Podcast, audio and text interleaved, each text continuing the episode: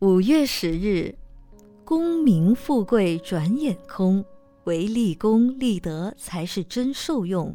世间三界皆火宅，唯安身安心才是好净土。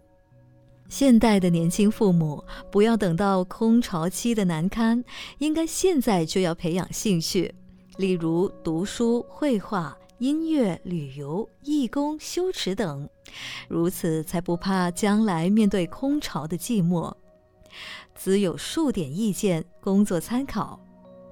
第一，空巢里儿女飞走了，可以聚集善友来访，以此让空巢充满生气。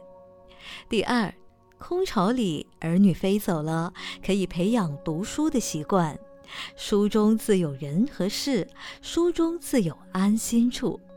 第三，空巢里可以培养各种兴趣，如写字、试花、植草、养宠物等，以此来美化空巢。第四，空巢里可以把关心扩展到社会公益，可以到校门口当爱心妈妈。到医院探望病人，到寺院和十方信者广结善缘。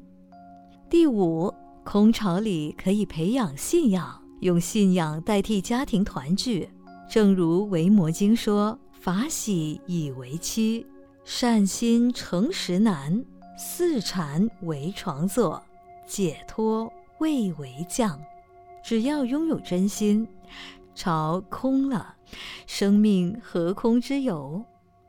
文思修，儿女飞走了，可以培养读书的兴趣。书中自有人和事，书中自有安心处。每日同一时段与您相约有声书香。